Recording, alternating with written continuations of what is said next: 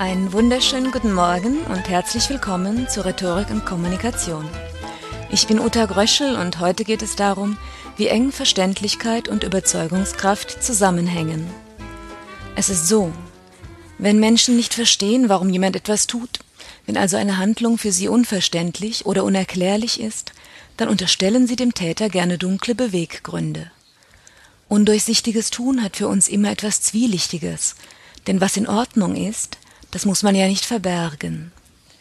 In amerikanischen Filmen oder Fernsehserien tauchen mit schöner Regelmäßigkeit Szenen auf, in denen verletzte Ehegatten voller Zorn und Schmerz ihre Angetrauten bei verstohlenen Telefonanrufen beobachten und unerklärliche Handlungen für das sichere Anzeichen einer Affäre halten. Nur um dann von einer Überraschungsparty zum Geburtstag völlig überwältigt zu werden. Ein weiteres klassisches Motiv Frau sieht Geliebten im vertrauten Gespräch mit anderer Frau. Aha, der Schuft betrügt mich. Und später stellt sich natürlich heraus, dass es sich um die Schwester handelt. Mit Informationen und Argumenten funktioniert das Gehirn ähnlich misstrauisch. Wer jemanden gar nicht erst versteht, ihn also unverständlich findet, der wird nicht mitdenken können und der wird seine Meinung kaum anpassen. An was denn auch? An der Frage der Verständlichkeit scheitern oft gerade die Fachleute, die sich so lange und intensiv mit ihrem Thema befasst haben, dass sie sich gar nicht mehr vorstellen können, welche Grundkenntnisse sie anderen überhaupt vermitteln müssen, damit diese einen Zugang zum Thema finden. Ein netter amerikanischer Sportfanatiker gab sich einmal große Mühe, mir zu erklären, wie Baseball gespielt wird, und verzweifelte schier an meinem Unverstand. Ein Blick auf die Grundsituation – einer wirft einen Ball und ein anderer will den Ball mit seinem Schläger treffen. Der große Sportkenner kam natürlich nicht auf die Idee, erst einmal zu erwähnen, dass der Ballwerfer das Ziel verfolgt, den Ball möglichst so zu werfen, dass der Typ mit dem Schläger den Ball nicht erwischt. Ja, das war für diesen Baseball-Fan völlig selbstverständlich. Aber wer als deutsches Mädchen aufgewachsen ist, hält es nun einmal für logisch, dass man Bälle anderen so zuspielt, dass diese sie auch fangen können. Gute Fachleute sind selten auch gute Vermittler ihres Themas. Das zeigt sich an unseren Schulen und Universitäten Tag für Tag. Fachwissen öffnet erst dann für Laien Zugangstoren zu neuen Erkenntnissen, wenn es auf den Punkt gebracht und verständlich formuliert ist. Das ist bei mündlichen Vorträgen noch viel wichtiger als bei Aufsätzen, die man notfalls mehrfach lesen und mit einem Wörterbuch entschlüsseln kann. Fachleute sollten sich darin üben, ihr Thema in fünf bis zehn Sätzen auf den Punkt zu bringen. So sind sie gezwungen, das Wesentliche klar herauszuarbeiten, und wenn sie das können, dann sind sie für Diskussionen oder Vorträge gewappnet. Nehmen wir fünf Sätze zur Bildungssituation in Deutschland. Das dramatischste Ergebnis der PISA-Studie war, dass die Schullaufbahn eines Kindes in Deutschland mehr als in allen anderen untersuchten Ländern vom Bildungs- und Kontostand der Eltern und nicht von der Begabung des Kindes abhängt.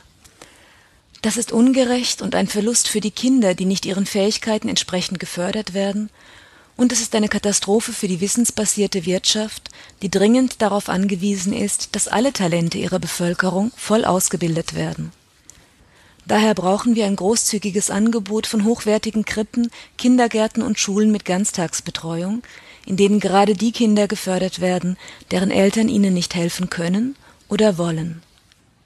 Jeder Euro, den wir hier investieren, lohnt sich menschlich und wirtschaftlich. Das nächste Verständlichkeitsproblem betrifft die Fach- und Bildungs- und Imponiersprache. Menschen ziehen an die Uni, gehen auf Seminare, Konferenzen und Tagungen, und das ist durchaus löblich, denn sie erweitern ihren Horizont und ihr Wissen. Problematisch wird es aber, wenn hinterher einige schwer verbildet sind und so reden, dass nur noch die Mitbesucher derselben Fachveranstaltungen sie ganz wunderbar verstehen, dass aber der klägliche Rest der Welt keine Chance mehr bekommt, vernünftig mitzudenken. Fachleute, die sich nicht allgemeinverständlich ausdrücken können, sind in jeder Berufsgruppe eine Plage. Wenn man bei manchen Tagungen Fremdwortkassen einführte, ein Euro Strafe pro Wortvergehen, dann könnte man häufig das Publikum mit dem angesammelten Geld nach dem Vortrag zur Entschädigung sehr schick bewirten. Zur Verständlichkeit gehört das Mitdenken können und deshalb auch das Sprechtempo. Wir Menschen können nur eine bestimmte Anzahl neuer Informationen beim Zuhören aufnehmen, danach brauchen wir Zeit, um das Gehörte abzuspeichern, um also die Informationen vom Kurz- ins Langzeitgedächtnis zu schaufeln. Lässt man uns die nötige Zeit dafür nicht, dann fängt der Vortrag an, an uns vorbeizurauschen. Wir hören zu, verstehen, was wir hören, können aber nichts abspeichern und sind deshalb hinterher keinen Schritt weiter und schon gar nicht überzeugt. Ein gutes Beispiel für diesen Rauschfaktor ist übrigens die Arbeit von Simultandolmetschern. Wer gleichzeitig in einer Sprache zuhört und versteht und in einer anderen Sprache spricht, braucht jedes bisschen Gehirnkraft für diese Tätigkeit. Zeit, etwas abzuspeichern, bleibt da kaum. Deshalb können sich Simultandolmetscher nach einer schwierigen Rede manchmal nicht an wesentliche Aussagen erinnern.